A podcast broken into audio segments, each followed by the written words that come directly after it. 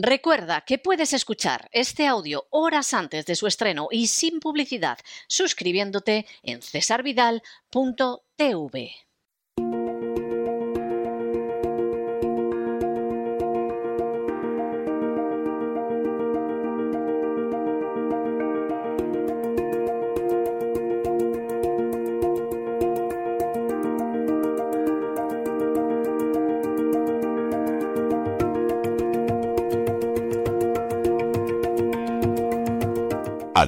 en la psique con Pilar Muñoz.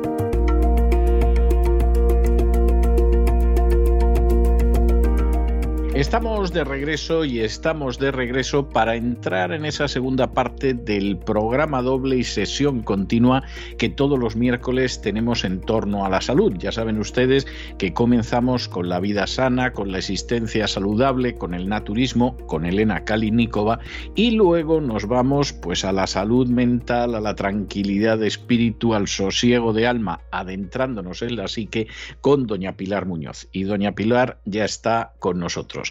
Muy buenas noches, doña Pilar. ¿Por dónde vamos a discurrir hoy? Muy buenas noches, don César. Buenas noches y gracias a todos nuestros amigos, faltaría más, y seguidores de la voz. Hombre, pues lo prometido es deuda.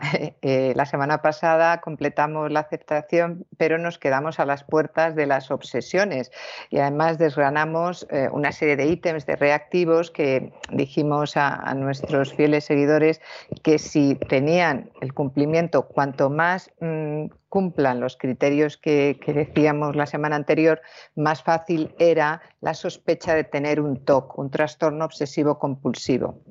Pero antes de meternos en el TOC, que es bastante más frecuente de lo que creemos, pero muy silente, porque la persona que padece TOC, em, así como los bipolares en su fase maníaca mm, ni lo piensan, los TOC siempre piensan en silenciar su trastorno porque se consideran ellos mismos locos. Entonces ahora veremos por qué. ¿eh? Pero no es lo mismo, y esto conviene resaltar, no es lo mismo tener eh, una enfermedad que es crónica y que es para toda la vida, que se puede mejorar y, y se puede vivir mm, con bastante calidad de vida y razonable con medicación y tratamiento, tener un TOC que tener un trastorno de personalidad obsesiva, un trastorno obsesivo de la personalidad. ¿eh? Entonces, vamos a ver, y otra cosa muy distinta es una persona preocupona, una persona que se preocupa en, exceso. Las tres cosas conviene tener, tenerlas claras porque si no, pues todos podemos medicalizarnos y enfermarnos y decir, pues ya tengo una enfermedad crónica. No, ni muchísimo menos. Vamos a ver el trastorno obsesivo de la personalidad, que este, curiosamente, no deviene en un TOC. Puede devenir, pero es muy, es muy, muy raro. Lo que suele devenir es en una depresión. ¿eh? Entonces, eh, las características del trastorno obsesivo, no del TOC, del trastorno obsesivo, además es un trastorno que dentro de, los trastornos que se pueden tener de la personalidad no es de los peores, ahora lo vamos a ver, e, es malo porque con, esa eh, intensidad o con ese pronunciamiento de, la conducta, pues claro, es molesto para la persona que lo padece y para su entorno. Pero suelen ser mm, personas demasiado perfeccionistas, muy meticulosas, pierden mucho tiempo en los detalles y dan excesiva importancia a la tarea para que les quede muy redonda, es decir, tienen que terminarlo de modo perfecta. Pues, por ejemplo, es muy típico este tipo de personas que sean eh, de maquetas, de algo muy minucioso, eh, hacer cosas con manualidades que precisen mucho tiempo, mucho detalle, pues les encanta. Entonces eh, hacen, deshacen mil veces hasta que lo rematan, ¿no? Son muy ordenados, necesitan tener todo en su sitio porque de no ser así, se sienten intranquilos, es un desasosiego, pero interior, no exterior. Es decir, que el locus control, que es el, autocontrol, mm, para conseguirlo dentro lo tienen que lograr fuera. ¿eh? Son muy dados a elaborar listas, proyectos de todo tipo y tienen un afán exagerado de planificación y de organización. Una persona que para ir eh, pues, eh, a un viaje de 400 kilómetros se tiene que parar a los 150, mm, bueno, ¿por qué no es 145? No, no, a los 150 y en este área de servicio. Pero si, si, los niños ya van dormidos, espera un poco, que no, no, no, tiene que ser aquí, si no, se desequilibran mucho, ¿no? Eh, la, necesidad esta excesiva de planificación guarda relación con esa inseguridad que también hemos visto que en el orden está implicado. La seguridad de fuera les lleva a tener la seguridad de dentro. Suelen ser muy cumplidores y muy puntuales en el trabajo, ¿no? Y en general se sobreadaptan a las normas, incluso estéticamente son muy conservadores, eh, es decir, que, respetan muchísimo todo lo que es la ética, suelen ser muy morales. Eh, para nada va con ellos la estafa, eh, el, engaño, la manipulación para conseguir fines, pues, pues no. Y además tiene que ver con el exagerado sentido de la responsabilidad que tienen, que a veces les lleva, pues eso, a a supervisar la tarea, a no saber delegar en otros, no deja, deja, que lo hago yo, pero hombre, pero si para eso tienes un subordinado, sí, pero no lo termina de hacer bien, con lo cual pierden muchísimo tiempo, ¿no? Entonces, suelen ser muy buenos trabajadores, eh, suelen ser de, trato, suelen ser un poco distantes, podrían ser fríos, pero son muy sensibles y muy afectivos con las personas cercanas, con la gente que ya los conoce. Evitan los gastos eh, pues extraordinarios o superfluos y son bastante previsores, con lo cual este es el, trastorno de personalidad obsesivo, que como le digo, no es de los peores, don César. Hay, otros que son bastante más invalidantes. No, nos, cabe, no nos cabe la menor duda, ¿eh? la menor duda. Ojalá pudiéramos tener líderes así, pero no, los tenemos con otros rangos. Bueno, entonces, eh, si hemos dicho que el trastorno obsesivo de la personalidad suele devenir en depresión, el trastorno de ansiedad generalizada suele devenir en TOC, es decir, que los TOC famosos tienen más que ver con la ansiedad desmedida. Entonces, son dos síntomas. Bueno, primero lo que hay que hacer siempre es definir, ¿no? En psicología la etiqueta de obsesiones es, em, son la presencia de ideas, ideas, impulsos. Impulsos normalmente son acciones que, que no pasan por el filtro de la reflexión o imágenes que tienen la ocurrencia dentro del mapa cognitivo de la persona de forma espontánea, repetitiva y que no está a voluntad de la persona, sino que aparece, ¿no? Y lo esencial, lo esencial, que esa es la diferencia entre la preocupación, es que la persona que tiene esta invasión, de, se llaman PAN, pensamientos automáticos negativos, sabe que es de contenido absurdo, que es ilógico, que es inapropiado, pero le cuesta mucho evitar que aparezcan. Por eso, lo que he dicho anteriormente, por eso callan su trastorno, porque dicen, estoy loco. Ellos mismos, eh, claro, saben que lo que están generando es absurdo. Entonces, toda esta batalla campal en el cerebro y en, claro, en toda su psique les produce un gran malestar y además les lleva a ocupar mucho tiempo y deterioran la calidad de vida. ¿Qué ocurre? Que para neutralizar las obsesiones o para compensarlas es habitual realizar las compulsiones. Que las compulsiones son comportamientos o comportamientos que se ven observables, tocar tres veces la lámpara, o acciones mentales que no se ven, pero el sujeto le consume tiempo que son repetitivas y que se ejecutan para prevenir o aliviar el malestar que causan esas obsesiones. Es decir, que aquí sí se sabe lo que va primero, que es la obsesión, y luego viene la compulsión, ¿no? Entonces, hay que tener claro, es una enfermedad y no es una enfermedad baladí, es crónica, aparece, mm, ahora ya está bajando la edad, y ahí en segunda infancia, en torno a los 9-10 años, ya aparecen casos. Pero lo típico, lo clásico es que aparezca en la adolescencia, primera juventud. Es muy extraño que a partir de los 45 debute una persona con TOC. Entonces estamos en, en esa horquilla amplia, pero que es entre la adolescencia, primera juventud y entrada a la edad adulta. Luego ya pues, eh, podemos tener preocupaciones, pero mm, digamos que estamos exentos porque hay un gran componente genético de padecer un TOC. Entonces, las personas que sufren eh, de, esta dualidad, es dualidad porque por un lado hemos dicho, porque son dos síntomas grandes, las obsesiones y las compulsiones. Y las obsesiones, la característica, lo vuelvo a repetir, es lo ilógico, lo absurdo.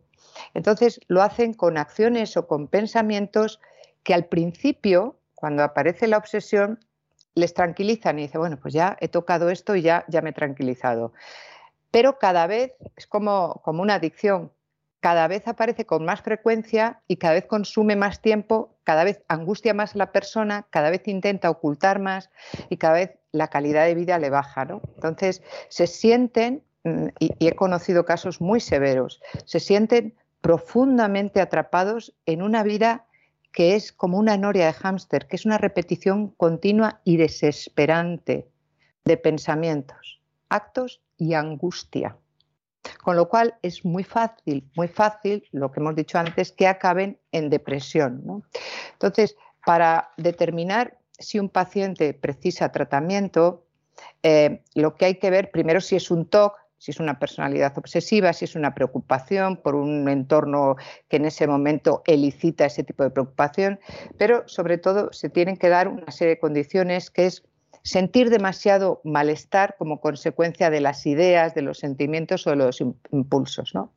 Eh, pues yo recuerdo una paciente que vino porque era muy cristiana, eh, pertenecía a un grupo de la Iglesia Católica con, bueno, pues con una sistemática y unos rituales de ir semanalmente a encuentros y tal.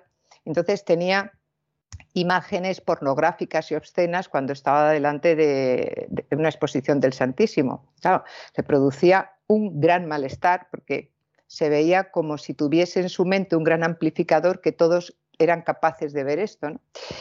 Después que dedican muchísimo tiempo a esos rituales, a esas acciones, ¿no? Y que, claro, lo tienen que hacer porque si lo hacen reducen el malestar. Pero claro, eso les lleva a, tener una cantidad de desgaste de tiempo que si hiciéramos el sumatorio, yo creo que el 50% de la vida del TOC está en la realización de los rituales.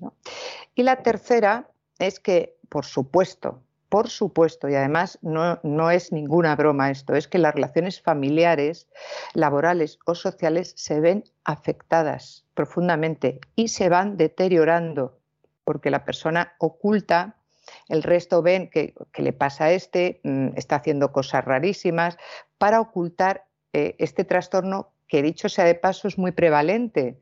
Estaba en uno y pico y ahora ya está en un 2, en un 2% poblacional. Y tiene más prevalencia en hombres que en mujeres, pero también he visto y he tenido personas mujeres. ¿Cuáles son las obsesiones más frecuentes? Bueno, están relacionadas con temas muy diversos. Puede ser la suciedad, la enfermedad, la contaminación, los impulsos agresivos, las situaciones peligrosas, la sexualidad o la escrupulosidad moral. Por ejemplo, la suciedad, la enfermedad o la contaminación. Se produce cuando imaginamos que nosotros mismos o nuestros seres queridos pueden ensuciarse, contagiarse o contaminarse y les podría, podría producir la muerte o la enfermedad.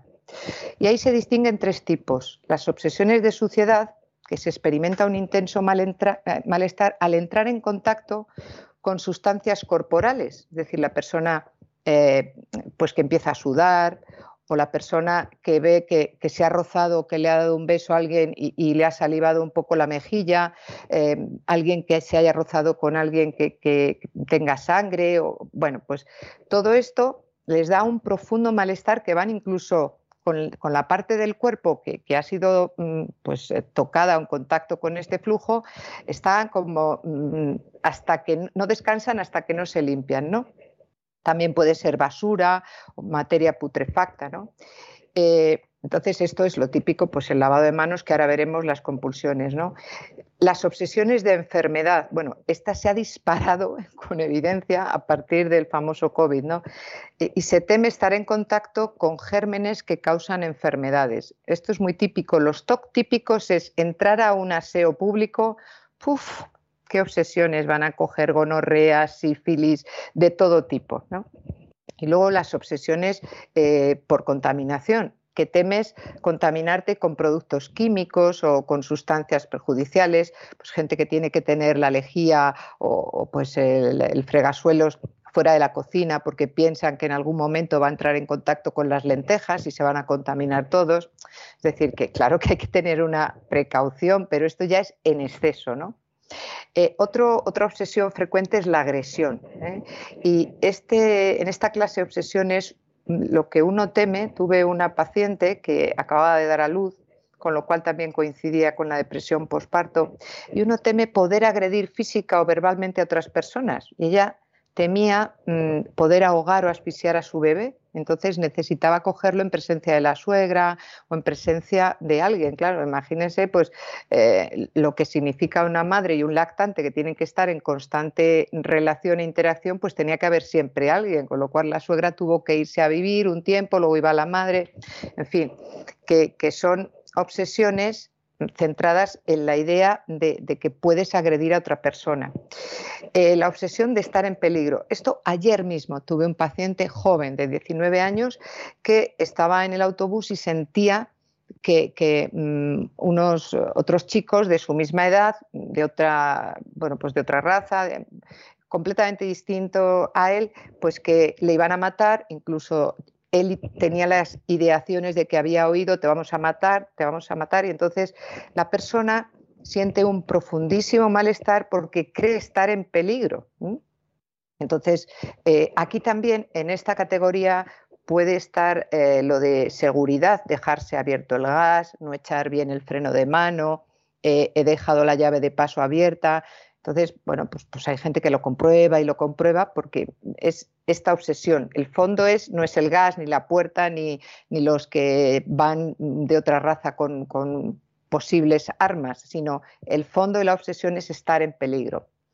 Otra obsesión clásica mm, es la sexualidad, que la persona se tortura con dudas, por ejemplo, es típico de pensar, eh, estoy mirando a este niño en la playa o en la piscina eh, y creo que entonces lo estoy mirando con ojos libidinosos y puedo ser un pederasta o puedo ser homosexual o un homosexual, puedo ser heterosexual. Normalmente es la persona hetero que piensa, es decir, piensa unas desviaciones o unas parafilias que no se acomodan para nada a, su conducta o a su instalación de personalidad eh, con una serie de patrones muy fijos y muy estables de sexualidad, ¿no? Pero aparece esa obsesión.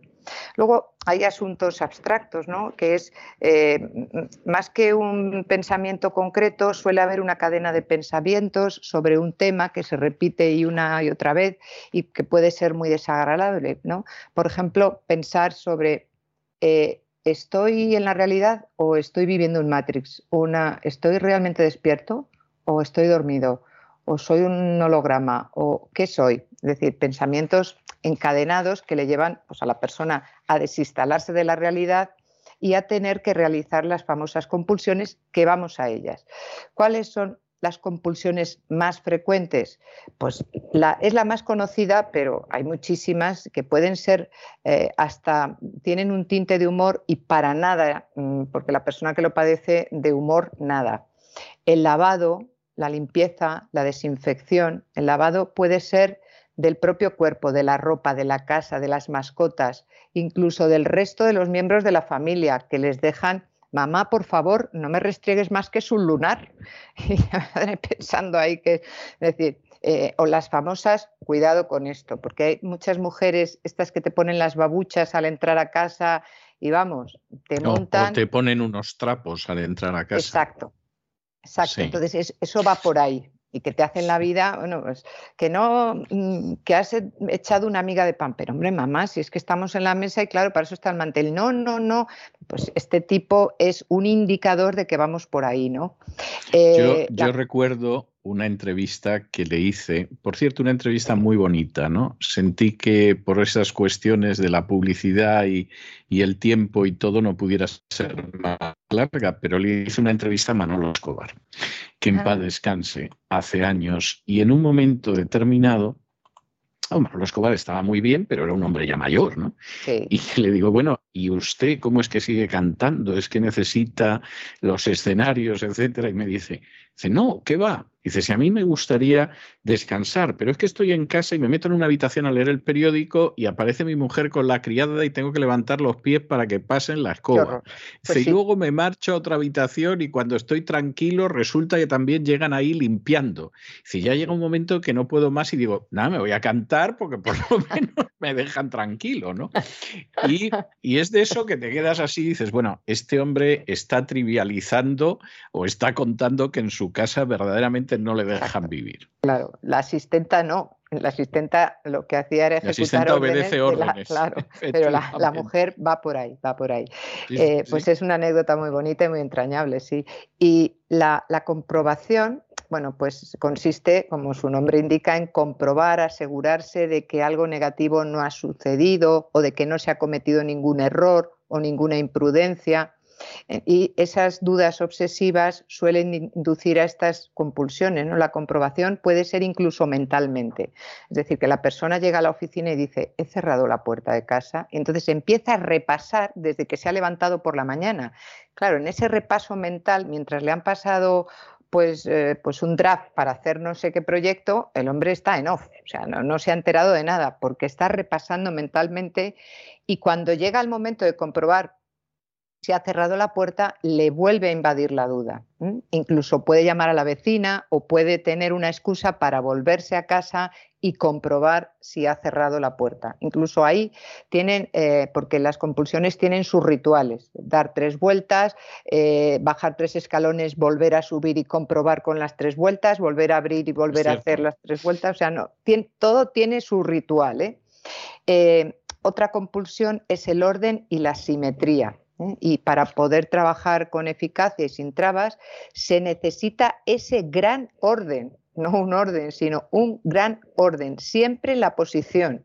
Y además mm, es un requerimiento de, la persona obsesiva. Hay madres que me cuentan de jóvenes que, sus hijos son obsesivos, de Pilar, es que entro a la habitación, dejo el calcetín en el cajón de los calcetines, que puede haber un cajón 20 calcetines, y sabe perfectamente que he entrado a la habitación y he dejado el par de calcetines.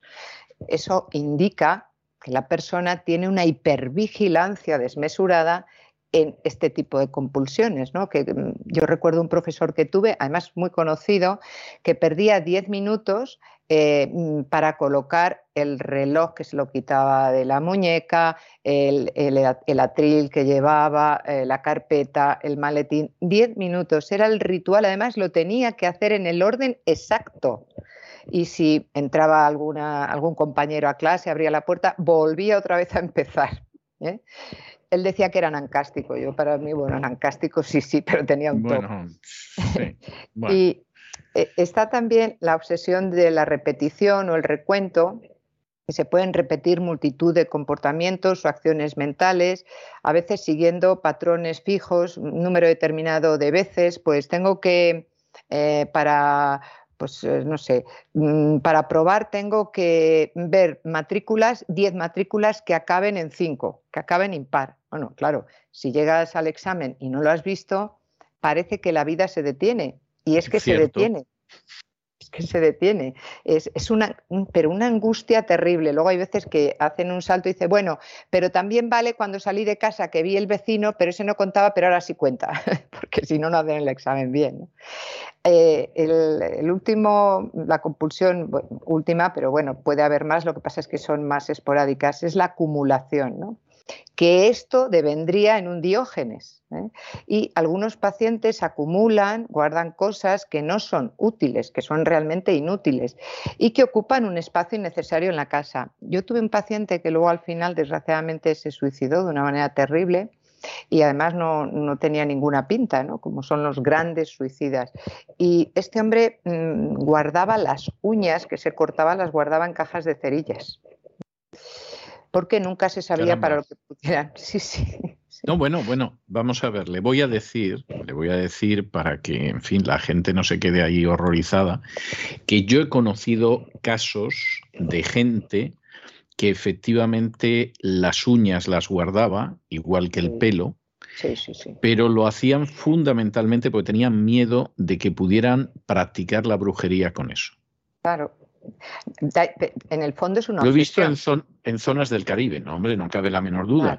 Pero, pero quiero decir, esto era en zonas del Caribe y era en zonas del Caribe donde decían, a mí no me enganchan con esto, ¿eh?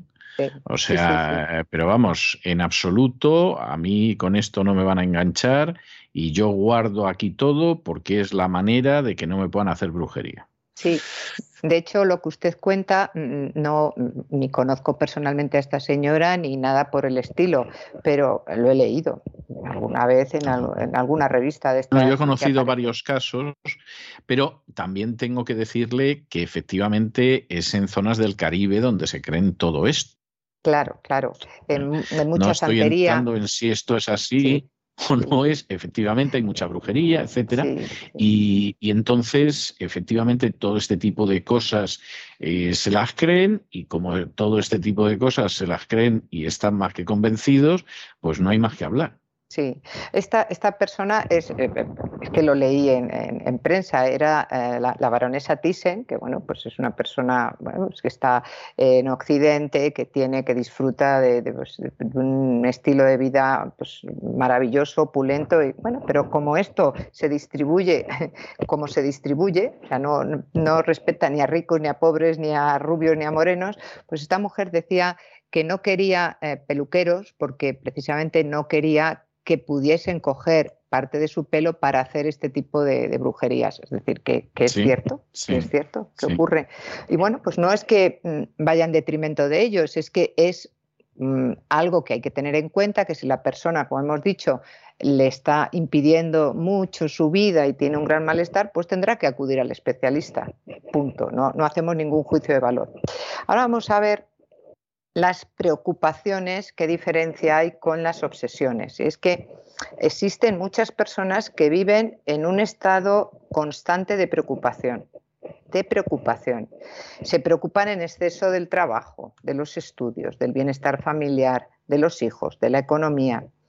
A veces estas preocupaciones son tan excesivas que uno puede tener la sensación de no controlarlas, ¿no? incluso desarrollar síntomas de ansiedad, de inquietud, de insomnio, pues es que no sé si llegaremos a fin de mes, es que eh, pues ahora con el desabastecimiento de alimentos que hay aquí, pues la gente estamos preocupados, ¿no?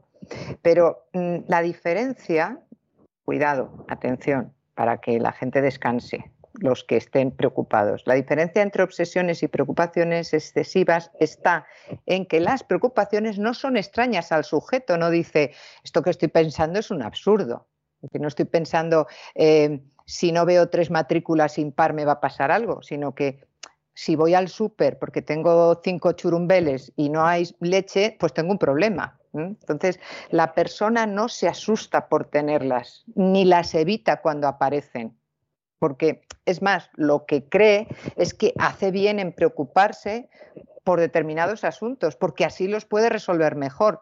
O sea, una cosa es la preocupación porque tiene un contenido realista. Otra cosa es que si te preocupas en exceso, mucho rato, pues lo que va a ocurrir es que vas a tener también ansiedad, insomnio, pero si no tienes tendencia, pues no vas a desarrollar un TOC. Pero no tienen nada que ver las preocupaciones. Y además, las preocupaciones son un intento de solucionar los problemas de la vida cotidiana, aunque a veces pues no los puedes resolver y, desembocan en ansiedad. Es decir, pues se me ha pasado el tiempo y cuando he llegado al súper no hay verdura o no hay leche, estoy utilizando estos ejemplos porque es lo que nos está ocurriendo en España. Pero las obsesiones no pretenden solucionar nada, sino que las obsesiones son ellas mismas el problema. Se, ha percibido la, diferencia, es decir, la preocupación es que buscas... Yo creo que es evidente, vamos.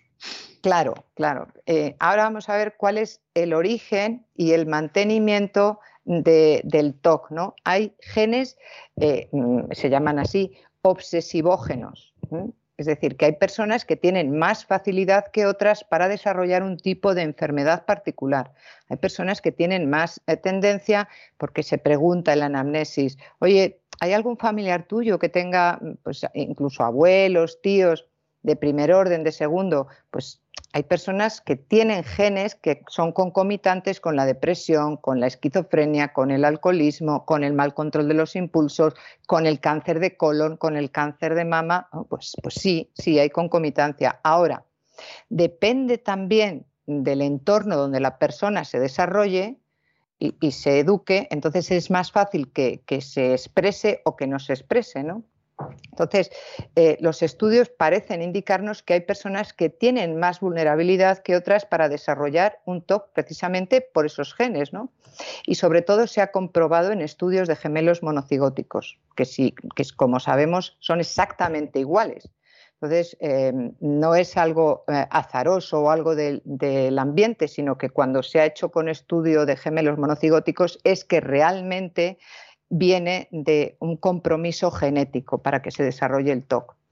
Y también se ha visto en cerebros post-mortem que hay tres zonas del cerebro, como Su Majestad el cerebro, que siempre hay que referirnos a él, porque es cierto que, el acontecimiento de la conducta y de las emociones radica, hablo no de la parte trascendental, sino de la parte que estamos hablando de enfermedades que radica en el cerebro. Bueno, pues hay tres zonas comprometidas en el desarrollo del TOC. La primera tiene que ver con la parte más, eh, más nueva del hombre, que es la corteza orbitofrontal, es decir, lo que es la parte frontal, ¿no? de, de encima de los ojos, porque ahí está relacionada con la capacidad de parar o de frenar los pensamientos y los comportamientos. Es decir, que este tipo de personas, al igual que los impulsivos, no tienen un portero que filtre y que diga esto fuera, esto sí, esto no es, esto es superficial, fuera. La segunda son los ganglios basales, que están en la parte más interior, en la zona límbica, y que está relacionada con eh, los pensamientos y los comportamientos que uno tiene aprendidos, es decir, con la memoria. Entonces, cuando uno ha aprendido determinados patrones, se pueden disparar y rayarse. ¿no? Y la tercera es la corteza cingulada, que va un poco como desde, cingulada porque parece como, como una espiral, ¿no? va un poco desde mm, la oreja hacia atrás y tiene que ver con prestar atención. Bueno, pues estos claro que prestan atención, no son desatentos, pero es decir, prestan excesiva atención a lo que mm, realmente debería ser algo con una atención pues mucho más pasajera. Eh, ¿Cuáles son experiencias? Hemos visto la parte biologicista. ¿Cuáles son las experiencias psicológicas? Es decir, ya entramos más en mi terreno, no en el terreno de los neurólogos, que pueden mm, comprometer para el desarrollo de un TOC. Pues eh, la toma prematura de la responsabilidad. Ojo con esto, porque hay niños que desde muy pequeños se ven forzados a crecer antes de tiempo. Es decir, determinadas circunstancias familiares facilitan que los niños asuman responsabilidades que no les corresponde con su edad. y que les corresponde a otras figuras familiares. Bueno, pues mm, como se ha muerto papá, ahora tú tienes que ser el hombrecito de la casa y tienes que hacer esto, esto y esto. Pues cuidado, porque no digo que todas las personas que hayan asumido ese rol, que se llama inversión de roles, lo desarrollen, pero sí que se ha comprobado estadísticamente que personas que refieren un TOC en su biografía aparece como muy clásico esta toma prematura de responsabilidad. Y lo contrario, el exceso de protección familiar. ¿Eh? que a los niños no se les deja hacer cosas por ellos mismos y les acostumbramos a que los demás asuman las responsabilidades y les facilitamos ser inseguros. Hemos dicho que en el trastorno de personalidad obsesiva la persona necesitaba poner fuera mucho orden y mucha seguridad para de esa manera controlar la inseguridad de dentro. Eh, otro contexto es la educación en la familia. Hay familias que valoran en exceso, por lo que hemos dicho de, pobre Manolo Escobar o lo que he contado yo de que entras con babuchas, hay familias que valoran en exceso comportamientos como el aseo, la limpieza, el orden o no cometer errores.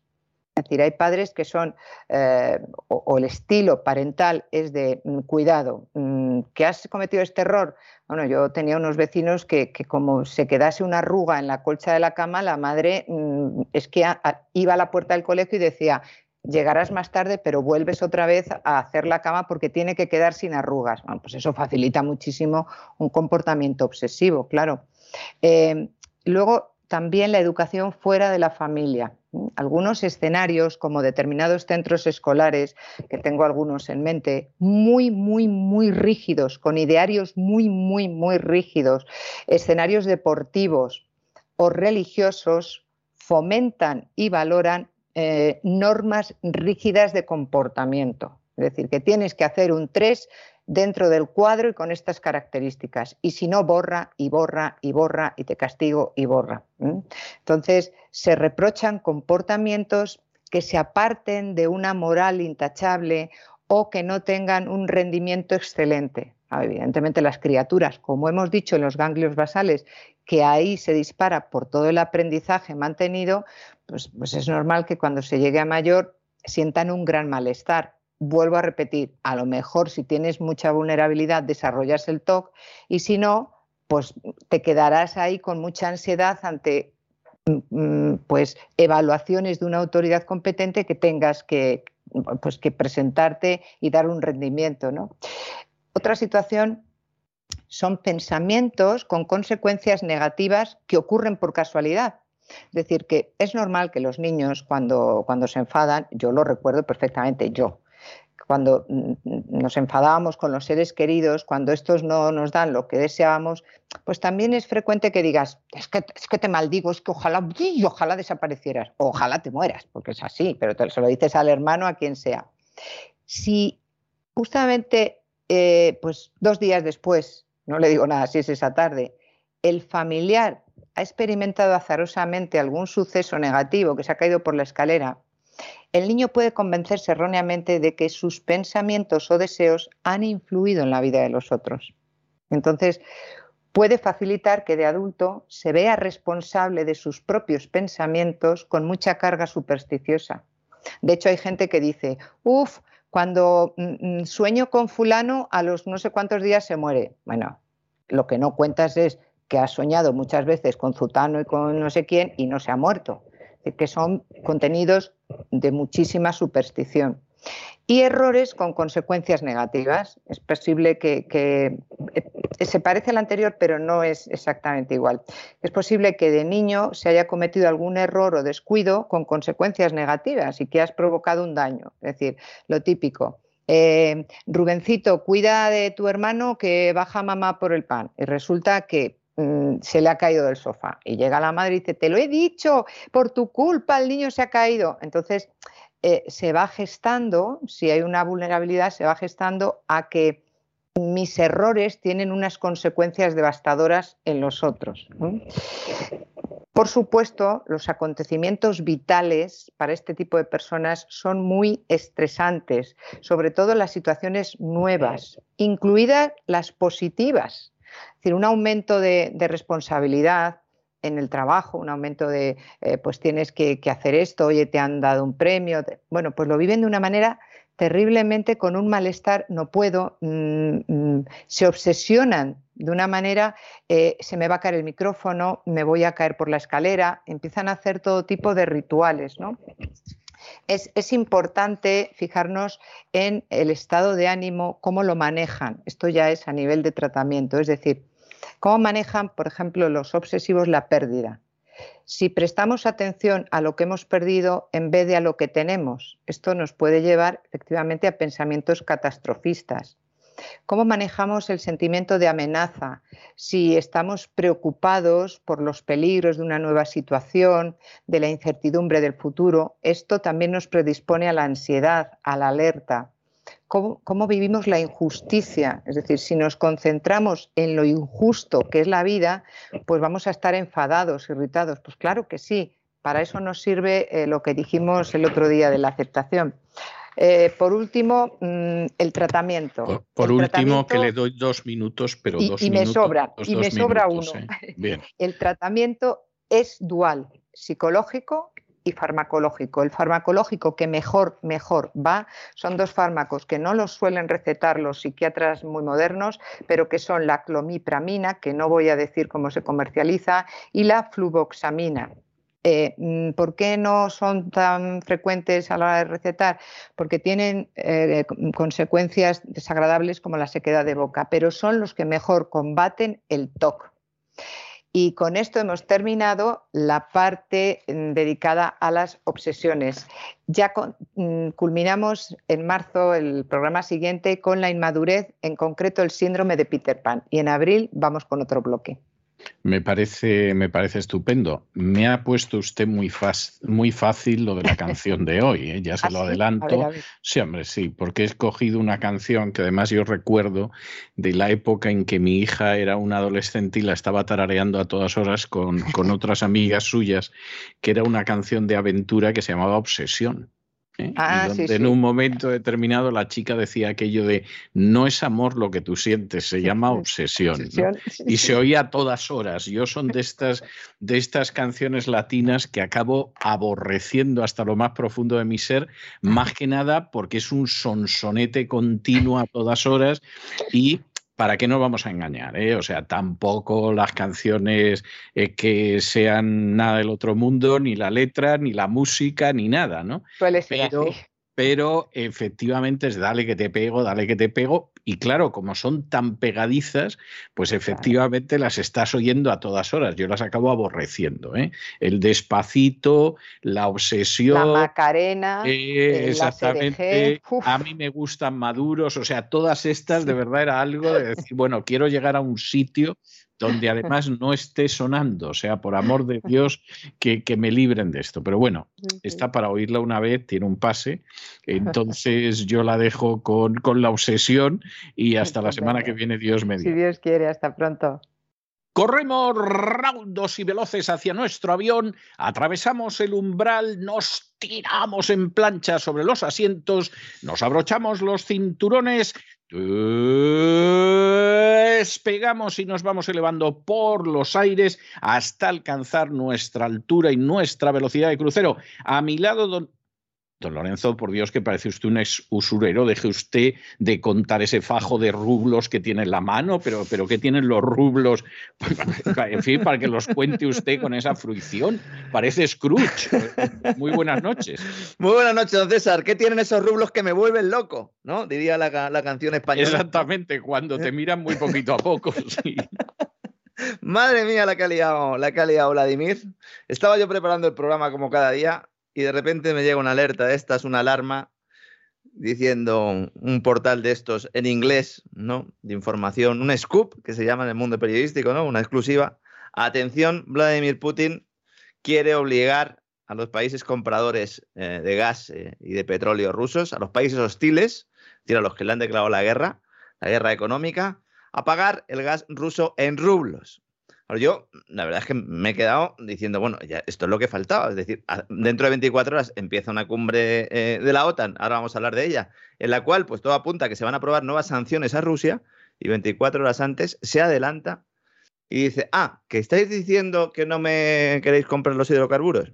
Mirad, me lo vais a seguir comprando y me lo vais a pagar en rublos. Esto es un movimiento, eh, bueno, esto lleva la crisis o la guerra económica, la lleva a un nuevo estadio sin ninguna duda. Pues claro, mm, en el momento en el que el gas haya, y el petróleo, pero fundamentalmente el gas, ¿no? que es de lo que tiene más dependencia Europa, haya que pagarlo en rublos, eso significa que no se pueden utilizar euros ni dólares. Y si no se pueden utilizar euros y dólares, ¿qué se puede utilizar? Evidentemente, rublos. ¿Y quién tiene los rublos? El Banco Central de Rusia. Efectivamente. Lo cual, dicho sea de paso, y discúlpenos los oyentes la inmodestia de la autocita, es lo que nosotros venimos diciendo desde hace muchísimo tiempo. Sí, es un, es un, no es un plan de ataque al dólar, es un plan de defensa, yo creo, en este caso. Mm, lleva, se lleva mucho tiempo hablando de esta posibilidad. El petrodólar se basa fundamentalmente o basa eh, su, su, capacidad ¿no? Eh, para ser demandado a lo largo del mundo mm, porque se utiliza en las compras de hidrocarburos el euro menos, fundamentalmente el dólar, y entonces, bueno, pues de esta manera lo que hace Putin es romper un poco la baraja. Al obligar a los países europeos a utilizar la moneda rusa en las compras, Moscú lo que está haciendo es forzar la compra de su divisa, esa divisa que se estaba desplomando, que es verdad que se ha estabilizado en los últimos días, sobre todo después de los controles de capitales eh, impuestos por, por el gobierno de Putin, pero al final lo que hace es aumentar el valor de ese rublo, porque quien tiene rublos en sus balances, evidentemente, sobre todo es el Banco Central. Así que revalorizar la moneda le permite mantener cierto control sobre sus finanzas y sobre todo hacer un movimiento que a lo mejor si hubiera esperado un tiempo no podía haber hecho. ¿Por qué? Porque a lo mejor dentro de unos meses o dentro de unas semanas, si logran convencer a Alemania, yo lo veo difícil, pero si logran convencer a Alemania o le dan la orden directamente desde, desde la OTAN, eh, desde Reino Unido o más bien desde Estados Unidos, entonces tendrán que renunciar a, a, esas compras ¿no? De hidrocarburos rusos. Pero mientras tanto están obligados a seguir comprando más que nada porque eh, es que la dependencia es absoluta. ¿no? Entonces, claro, ¿los países europeos aceptarán hacer las compras en rublos? Pues a corto y medio plazo, evidentemente. Evidentemente. De hecho, cuando algunos gobiernos han propuesto sumarse al embargo estadounidense sobre el petróleo y gas rusos, decretado por Biden, porque claro, como, Estados Unidos apenas compra petróleo y gas ruso, mm, pues claro, así. ¿eh? Esto es torear desde la barrera, ¿verdad? Alemania fue muy clara. Dijo, no, señores, necesitamos el hidrocarburo para nuestras industrias y para en nuestros hogares. Alemania, que ya no es que vaya camino de la estanflación, es que Alemania ya está en la estanflación. ¿eh? está eh, con unas previsiones económicas de cierre de año, un crecimiento en torno al 2 al 3% y una inflación superior al 5, estanflación, ¿no? La Unión Europea va a adoptar medidas mañana, seguramente mañana, por orden de Joe Biden, que ya sabe usted, don César, que hay una reunión, un encuentro, en el cual, pues, de urgencia además, una nueva gira de Joe Biden, eh, que en principio va a presentar eh, nuevas sanciones a Rusia y ayudas energéticas, dice la Casa Blanca. No se especifica muy bien esto. Eso, ¿eh? eso, es que le van a vender todavía más energía americana a los europeos a precio de oro y eso se denomina ayudas energéticas. Es que yo con esto de las ayudas me pasa como con las intervenciones humanitarias, que es para decir libéranos, Señor. O sea, de las intervenciones humanitarias, líbranos, Señor, porque en todos los lugares donde han intervenido humanitariamente, el país ha quedado como si hubiera pasado el caballo de Atila. ¿eh? Y aquí las ayudas energéticas vamos a ver, conociendo cómo se hace esto, seguramente es dar dinero a los europeos que tienen que devolver y para que lo empleen en comprar bienes americanos. algunos ya están pidiendo un plan Marshall. O sea, ya, es que es la definición de eso que está diciendo. Lo llevan, lo llevan claro. O sea, es que, mire, el otro día leía, leía en Twitter a una persona que decía, era un hispanoamericano y decía, bueno, considerando la geografía, el gran problema para nosotros no es lo que pasa en Ucrania, sino el Fondo Monetario Internacional. y no le puedo quitar la razón. No, el Fondo Monetario Internacional es más peligroso que una piraña en un bidet. Totalmente. o sea, peligro continuo. No le puedo quitar la razón a esta persona. Es decir, me está usted hablando del peligro de Ucrania, que si Rusia, no sé qué, mire usted, para nosotros el gran peligro es el Fondo Monetario Internacional, y tiene razón. Y los préstamos americanos son de cuidado, ¿eh? Sí, bueno, como describe muy bien en, el libro eh, Perkins, ¿no? En, el, Historia de un sicario económico, de un economic hitman, se dice en inglés, un libro que hemos recomendado mucho y que el otro día Diego Quevedo, también analista que hemos citado aquí alguna vez, me consta que, lo está leyendo y, se está sorprendiendo. Y dice, ¿cómo no le metí mano a este libro antes? Pues eh, yo se lo recomiendo a todo el mundo porque es la historia de un tipo del FMI contando cómo es un sicario ¿eh? y cómo va a los países a endeudarlos para luego saquearlos. Exactamente. O sea, es, es así, es terrible, pero, pero efectivamente es así, no tiene más vuelta de hoja y además... Las ayudas van a ser esto no es nuevo. Sí, sí, yo estoy con usted. ¿eh? Van a decir, a ver, gas natural licuado, a ver, no tener dinero, no pasa nada. Os lo damos, no lo devolvéis. Os lo doy barato. Exacto. Sí, sí, os lo doy baratito, pero claro, no lo puedo dar muy barato porque entonces, claro, con el fracking y tal, aquí hay que mantener unos determinados niveles de margen. Cumbre de emergencia de la OTAN. Alguno eh, está diciendo que va a haber. Eh, es que yo, claro, el problema que tiene lo de ir a informaciones alternativas es que en algún momento pueden acertar en, en, alguna de estas y alguno puede pensar. Algunos están esperando que se carguen a Biden en la cumbre de la OTAN mañana. Eh, bueno, últimamente están esperando que se, caigan, eh, se carguen a Biden o que se carguen a Putin. Hay, hay un instinto homicida en, la gente que verdaderamente es inquietante. O sea, es de decir, pero bueno, ¿en qué mundo vivimos? ¿no? Un senador... hay, algunos que dicen que ya incluso habría muerto, con lo cual. Mm, bueno, sí, es verdad. Hay gente que dice que en realidad Biden ha muerto. Si es así, el robot que lo sustituye deja mucho que desear. ¿eh? O sea, también esto hay que dejarlo claro. Un robot bueno con machine learning y tal, ¿no? Que aprenda un poco, que, que, no meta la gamba, ¿no? Que diga New World Order de vez en cuando, ¿no? Pues ahí va a estar eh, el Tito Joe, reunión del G7, sesión del Consejo Europeo, todo a la vez, todo a la vez, y 24 horas antes dice Putin, de momento me vais a ir pagando esto en rublos, ¿eh? Que yo no quiero dólares ni quiero euros. Claro, dirá, vamos a ver, si vosotros me estáis pagando en euros y en dólares y no me dejáis acceder a mis reservas. Bueno, pues ¿qué ha hecho Putin hasta ahora? Pues ha cogido esos dólares, esos euros que le estaban pagando, porque eso todavía no se había excluido el sistema SWIFT, es decir, los pagos se seguían haciendo regularmente en el caso de los hidrocarburos y con eso pues ha ido devolviendo deuda, entre otros, eh, gracias a la colaboración de los sospechosos habituales bancos de inversión de Estados Unidos, que alguno decía, bueno, son aliados, es que no se puede hacer esas operaciones si los bancos de inversión de Estados Unidos. Entonces, bueno, que cada uno ya eh, eh, analice, ¿no? Hasta qué punto puede ser aliado de alguien si por necesidad tienes que utilizarlo. Otra cosa es que esto se mantenga en el tiempo, ¿no? Según informaba hoy la agencia Bloomberg, Biden trae un paquete de nuevas sanciones. Nuevas sanciones a Rusia. Ya se está hablando de la, posibilidad de expropiar activos a Gazprom. Directamente ya. ¿Mm? Primero la han hundido en bolsa, ¿no? Dice, bueno, pues ahora directamente te vamos a expropiar. ¿Puede la Unión Europea expulsar realmente a la compañía controlada por el Kremlin y, quitarle los activos al más puro estilo eh, Nicolás Maduro o Hugo Chávez? Exacto, exacto. Claro, sí. Claro, si lo hacemos nosotros, supongo que está bien, ¿no? Para algunos, porque claro, mm, como Putin eh, tiene una intervención militar allí, está en guerra en Ucrania, pues entonces eso justifica cualquier tipo de expropiación. Cuidado, cuidado, señores. Luego vamos a hablar de España.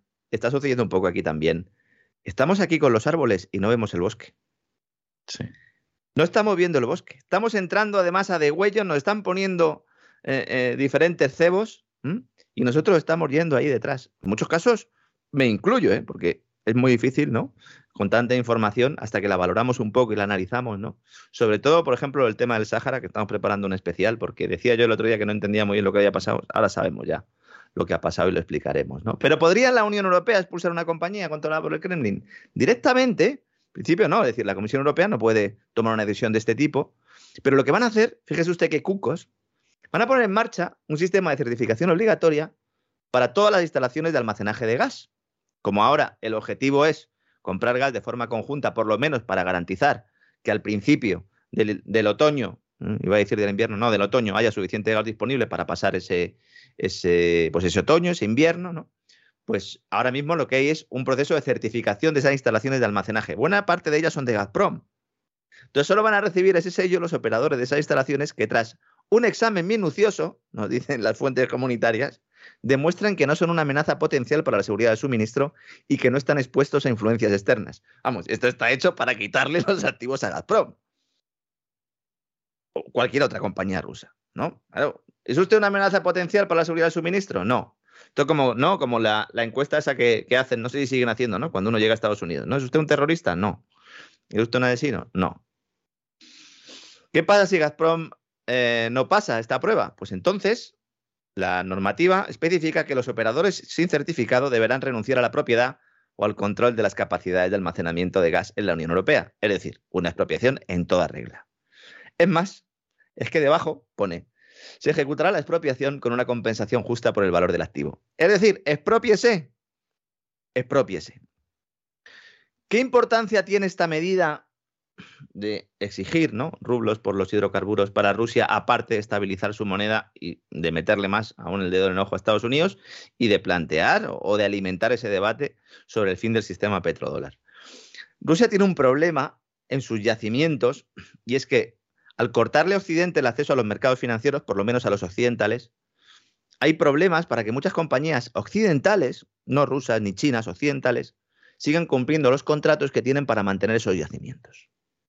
El mantenimiento en los hidrocarburos es fundamental. Hemos explicado aquí muchas veces que una de las razones de que siga habiendo tensiones en el precio de los hidrocarburos, sobre todo en los últimos años, como tendencia estructural más que coyuntural, más allá de guerras, más allá de pandemias, más allá de estas cosas, es que al adoptar políticas en las cuales eh, se condena a los hidrocarburos al ostracismo, aunque luego por la puerta de atrás se siga comprando y se siga quemando carbón, etcétera, etcétera. Pero aunque de cara a la opinión pública sería que lo queremos todo muy verde, muy resiliente y muy sostenible, ¿qué hacen las empresas? Pues las empresas eh, van dirigiendo cada vez más inversiones hacia eso que va a tener más apoyo del sector público, esas energías renovables, y se reducen esas inversiones en hidrocarburos.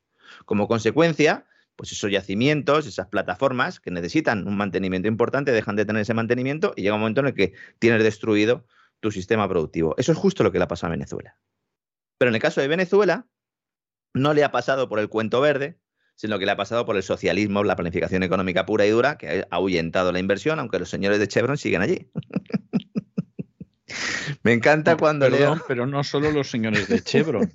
Desde hace décadas que cubren todo el chavismo, el primer socio comercial de Venezuela es Estados Unidos. Y después las sucesivas democracias. cuando decía aquello de Mr., de Mr. Danger, ¿verdad? ¿Se acuerda usted cuando le decía a Hugo Chávez? Le decía, eh, eh, no te metas conmigo, pagarito. Mr. Danger, eres, eres un burro. ¿Te acuerdas? ¿Se acuerda, don César? Cuando decía. Me eh? acuerdo de aquello. Pues en aquel momento estaba comprando todo el petróleo. Totalmente. Totalmente. Yo, además, cuando oigo por aquí ¿no? a gente diciendo que, claro, es que a Venezuela la sostiene Rusia, por eso aguanta, eh, desde luego no me extraña que algunas dictaduras hayan durado más de 60 años, porque con el desconocimiento tan rampante que tenéis de, lo más elemental de la realidad internacional, vamos, lo de La Habana puede durar siglos. O sea, es, es, es algo de verdad eh, tremendo, es algo verdaderamente tremendo. Y el problema es que además muchos exiliados venezolanos, salvo los que se molestan en informarse, claro está, pues han comprado también esa mercancía y entonces dices, pero, pero vamos a ver, si, si usted quiere acabar con eso, a por lo que tiene que ir es a por las multinacionales, empezando por las americanas que son las que están manteniendo con su dinero la dictadura en Venezuela, infeliz. O sea, pero, pero, pero vamos a ver, infórmate un poco, hijo mío. ¿eh? Y, esta es la triste realidad, es verdad. O sea, eh, hace veintitantos años que el socio privilegiado primero comercial de Venezuela es Estados Unidos, no es Rusia ni es China. Vamos, Rusia con que le pagaran la deuda que tienen se daban con un canto en los dientes. Es que los chinos y los rusos lo que tienen a esa gente allí sobre el terreno, pero para asegurarse de que Maduro pague, de que vaya pagando. Exactamente, de que vaya pagando lo que debe.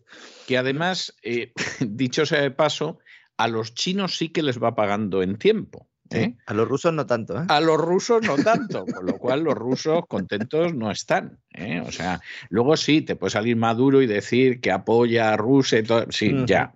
Pero a ti quien te mantiene en la poltrona, en primer lugar son los Estados Unidos y luego Gran Bretaña, el Canadá, Alemania, Francia, hasta creo que hay alguna mina española. O sea, esa, esa es la realidad y lo demás son milongas. Así es, así es. Bueno, entonces, el petróleo y el gas representa para Rusia alrededor del 40% de sus ingresos presupuestarios, ¿vale? Para que se haga un poco mm, la gente idea, ¿no? De hasta dónde llega esto.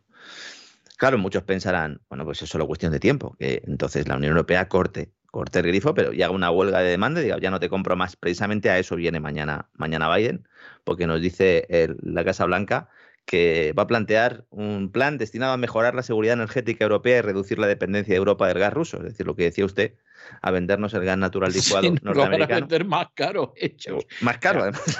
Me río, vamos a ver, me río por no llorar, porque esto, esto es muy desvergonzado. Claro, en medio de toda esta historia, ¿con quién no se reúne Biden nunca? Con Pedro Sánchez. No, no. Y uno diría, pero hombre, por Dios, si no se puede poner más de felpudo, vamos, si es que, es que, es que lo de Pedro Sánchez no puede ser más servil. Sí, pero no se fían. No, se, fían. porque España es un aliado muy inseguro y da bandazos y va en una dirección y va en la otra.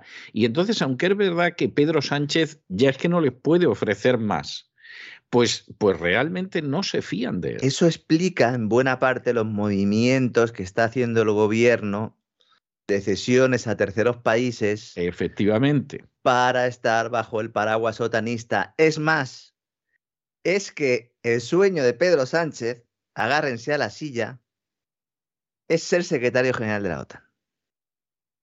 Secretario general de la OTAN.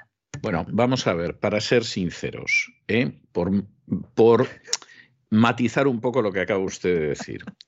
En previsión de un gobierno de concentración nacional en España, que ya cabe de liquidar España, ¿eh? y que estaría formado por el Partido Socialista y el Partido Popular, hay quien le ha ofrecido a Pedro Sánchez que te ofrecemos un trabajo en virtud del cual te lo vas a pasar en, Europa de madre, vas a cobrar mucho y, y, no nos creas problemas para crear ese gobierno ya totalmente títere. Y entre las cosas que podría ser, a Pedro Sánchez le gustaría ser secretario general para ser como Solana. Pero, ya, pero se podrá imaginar qué hábiles son los que se lo han planteado, porque decirle esto a Sánchez, Sánchez se quiere a sí mismo, Sánchez es un tipo que duerme en la cama con un espejo. Bueno, eh, que con quien duerme en la cama tiene aspecto masculino, no se lo niego. Que sea un espejo ya, en fin, tengo mis dudas. Pero, pero el punto al que voy, vamos a ver. Solana era un pacifista en su juventud. Sí, OTAN no, de ¿Eh? entrada. Estaba en el OTAN no ya cuando era una persona más madura. Ya tenía barba, ya bien, Exactamente.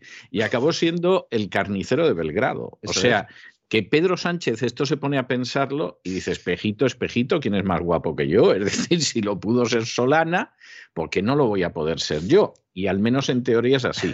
Ahora, posibilidades. lo que, le han dicho es, lo que le han dicho es, ojo, que el cargo queda libre en septiembre de este año. Ahora mismo está el noruego, un noruego James Stoltenberg. Sí, este al que le han prometido que va, hombre, claro, porque le han prometido que va a dirigir el Norges. Eh, el Banco Central Noruego, sí, directamente. Que es uno de los grandes fondos de inversión junto a Vanguard y BlackRock y todo. Y claro, así ha ido, ha ido rebuznando de la manera más militarista desde hace tiempo porque le espera el Norges. O sea, si es que esta gente. Y si no llega esto. Morales es indecente. Y si no llega esto, entonces ya le han dicho a Sánchez que en un momento dado el Consejo Europeo que sería otra posibilidad, aunque el Consejo Europeo, pues al lado de lo de la Secretaría General de la OTAN es un tema menor, ¿no? Pero esto nos puede ayudar a entender algunas cosas que están pasando, ¿no? Mientras tanto, el petróleo ruso sigue fluyendo hacia Europa. Muchos comerciantes están evitando los cargamentos, esto lo hemos comentado en alguna ocasión, no porque ellos no quieran comprar, porque se traguen toda la, propaganda que salen, entre ellos la, propaganda de Save the Children. Save the Children es una ONG eh, que, bueno, pues eh, por lo menos en España, he hecho un pequeño estudio de campo para comprobar si esto era así o solo me pasaba a mí. En los vídeos de YouTube, prácticamente, pues en, prácticamente todos en los, últimos, los últimos días, cuando uno pincha para ver cualquier vídeo, pues sale una publicidad primero, ¿no? Y esa publicidad es de los señores de Save the Children, a los cuales hice yo una pregunta pública hace dos días, que evidentemente no han contestado, para que me indiquen, por favor, a cuánto asciende la campaña de publicidad de toda la pasta que se están llevando y que luego, en teoría, será para, para los niños de Ucrania, ¿no? Alguno de nuestros oyentes me preguntaba, bueno, ¿y por qué no hacéis un programa de ONGs? Y digo, si es que ya lo hemos hecho en cesavidal.tv. Hemos hecho ya un programa de ONGs dedicado a la agenda globalista, seguramente haremos alguno más.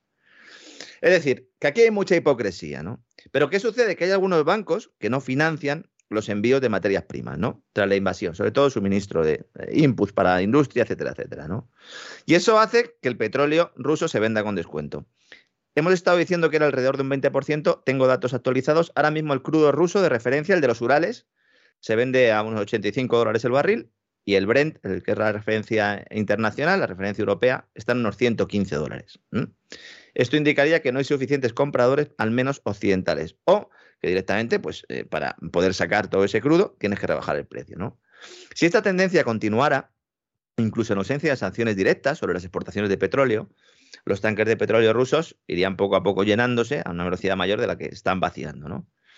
Y entonces no habría un lugar de almacenaje. Esto es lo que nos estaban diciendo las consultoras occidentales esta mañana en el Wall Street Journal. ¿Mm? Dice, bueno, dice el, viceprimer ministro ruso, Alexander Novak, al final me lo voy a aprender, ¿no? Dice, bueno, vamos a ir diversificando destinos de exportación, Vamos a intentar mantener la producción de petróleo, porque claro, si reducimos la producción, entonces ya hay un problema. Quizá ganemos menos, pero vamos a venderlo más barato, ¿no? Dijimos el otro día, ¿hay alternativas además de China, la India? Bueno, pues hoy también tenemos datos. La India ha cuadruplicado, ha multiplicado por cuatro las compras de hidrocarburos rusos en el último mes. Cosa que no nos sorprende, ¿verdad, don Lorenzo? Yo sabía que iba a aumentar, pero tanto. No, porque en previsión de lo que pueda suceder, la India se está frotando las manos. Además, y el precio, y por el precio, es que el precio es muy atractivo. Y por el precio, el precio es buenísimo. Y además, mire usted, vamos a ver, la prensa puede contar lo que quiera, sobre todo eh, lo que podríamos denominar Occidente. Pero la mayoría del mundo no es Occidente. Y determinado tipo de propagandas no solamente es que no les convencen, es que les ponen de muy mala leche por utilizar un casticismo que todo el mundo entiende. Y en este sentido, claro, India y Pakistán, y mire que están enfrentados entre ellos, desde el principio salieron diciendo que con ellos no contaran. Hace cosa de tres o cuatro días, yo creo que fue este fin de semana, veo un Twitter del ministro de Asuntos Exteriores chino.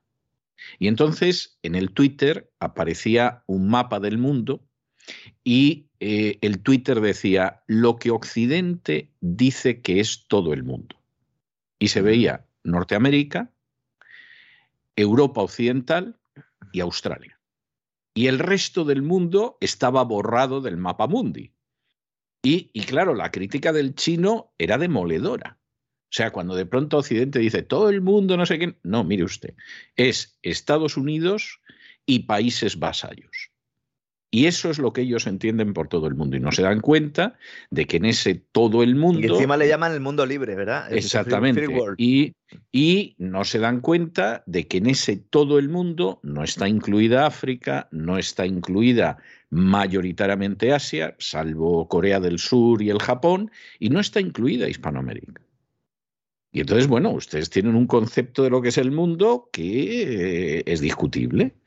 Y entonces se produce una de estas situaciones y países como India, que va camino de convertirse en la tercera potencia mundial, seguramente antes de que acabe la década, pues se frota las manos y dice, ah, pues a mí me parece estupendo. Si yo me llevo, históricamente siempre me he llevado muy bien con Rusia. y es verdad. Le ha faltado tiempo a la secretaria de prensa de la Casa Blanca, Jan Psaki, eh, la pelirroja, lo digo así porque al final la gente pues la Tiene un cierto atractivo, ¿eh? O sea, a lo mejor es porque a mí las pelirrojas no me suelen dejar indiferente, pero yo le encuentro un cierto atractivo. Lo que pasa es que luego es más mala que mm. un pincho, pero sin volumen, sin volumen en la tele mejor. si usted la quiere ver, la puede ver y luego lee, lo que ella ha dicho. Exacto, ahí, es, muchísimo mejor. No es, no, llega, no es una campana extractora como nuestra ministra de Hacienda, pero digamos que digamos que eh, el señor no le ha dado el don de la palabra, y eso que es secretaria de prensa de la Casa Blanca. no, es que se puede llegar otros méritos, tiene otros méritos, y claro, la han colocado ahí porque era para colocarla y promocionarla, pero la verdad es que no lo hace bien. Pues ha salido ahí y ha dicho, pero no lo hace ha dicho la señora Saki, dice, además públicamente dice, India está del lado equivocado de la historia, ¿eh? si compra petróleo ruso. Seguro, seguro. Vamos a ver, eh, yo que guardo entre mis, mis recuerdos más hermosos y más sugestivos los viajes que he hecho por la India, que es un país, ese es el país de las mil y una noches, la India. ¿eh? Y es un país extraordinario. Y he hablado mucho con los indios y todo. Cuando yo les preguntaba por las potencias mundiales, de los británicos ni hablaban. O sea, un tema que no existe en la India son los británicos. O sea, los han cancelado. ¿eh?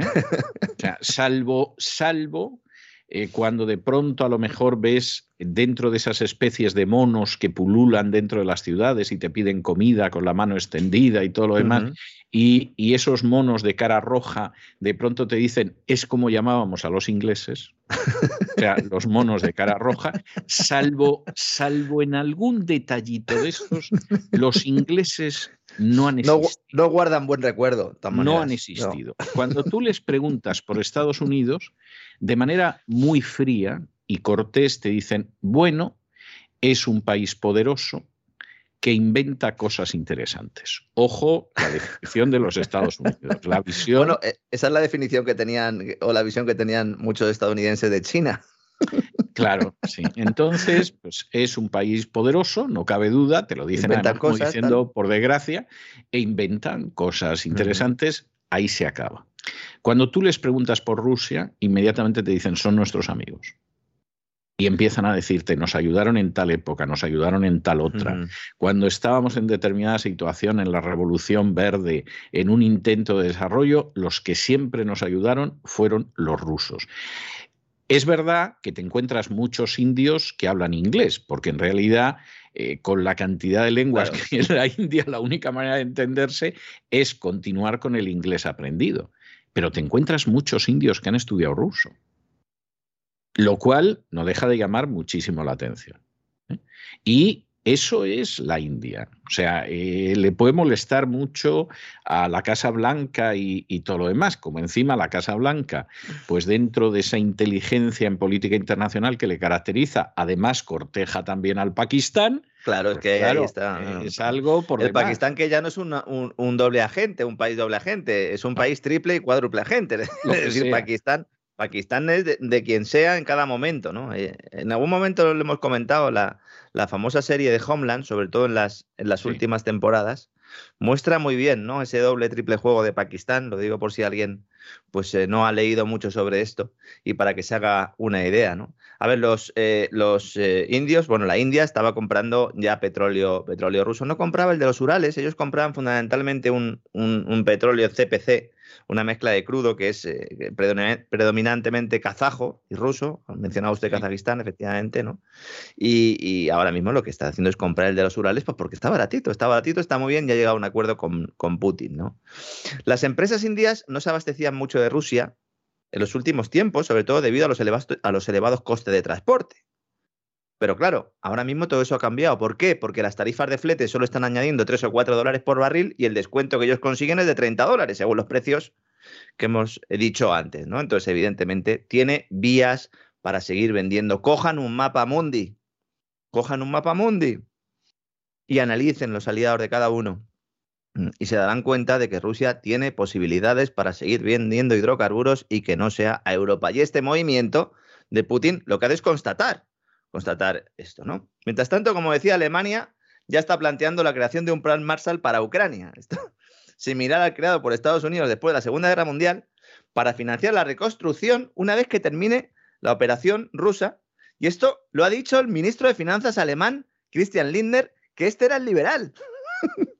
es decir, el liberal, el halcón liberal que iba a venir aquí a defender el mercado y acabar con el Estado, nos decían, lo primero que ha hecho ha sido decir, oye, por favor, ¿me podéis dar eh, unos, dólares para reconstruir eso con gasto público que ya veré yo cómo se lo quito a mis contribuyentes? En medio de todo el jaleo sale Hungría a la palestra. Hungría es OTAN. Hungría es Europa. Sale a la palestra y dice, nosotros no estamos de acuerdo con que se corte el grifo a los hidrocarburos. esto es una línea roja, dice el gobierno de Orban. Hombre, evidentemente. Es que si, si Alemania depende de los hidrocarburos rusos, Hungría ya no le digo nada. Hungría muchísimo más. Y además en Hungría no se fían un pelo ni de Soros, que ayudó al golpe de Estado en Ucrania en 2014, ni de Borrell, ni de otra gente parecida. O sea, no se fían nada y tienen toda la razón del mundo de no fiarse. Sí, sí. Además, Budapest dice que no apoya una zona de exclusión en el espacio aéreo ucraniano. Naturalmente. E-, es una postura que choca con la del resto de miembros de la OTAN y de la Unión Europea evidentemente. ¿no? Hablábamos de Borrell, también es, noticia Borrell. Eh, menudo pájaro, pájaro Borrell. ¿eh? Últimamente se ha venido arriba con la guerra de Ucrania. Sí, Ministro fake de Exteriores de Europa ha visto como el Tribunal Supremo hoy ha rechazado un recurso de casación interpuesto por la Comisión Nacional de Mercado de Valores. Pretendían mantener la confidencialidad de un expediente del cual ya hemos hablado aquí en alguna ocasión, que imponía una multa a Borrell ¿verdad? Una multa de 30.000 euros por uso de información privilegiada cuando era ministro de Asuntos Exteriores, Unión Europea y Cooperación. Eh, siendo ministro, usó información privilegiada de Abengoa. Un ciudadano presentó una solicitud de acceso a la información, iba a la CNMV, para tener acceso al expediente sancionador. Y la CNMV se opuso. ¿Por qué? Porque no quería que se supiera la verdad, sobre todo los detalles, porque son bastante escabrosos. ¿Y cuáles eran? Mientras Borrell estaba en Vietnam, en Vietnam. ¿eh? Desconozco el motivo del viaje. Eh, espero que llevara varias mudas.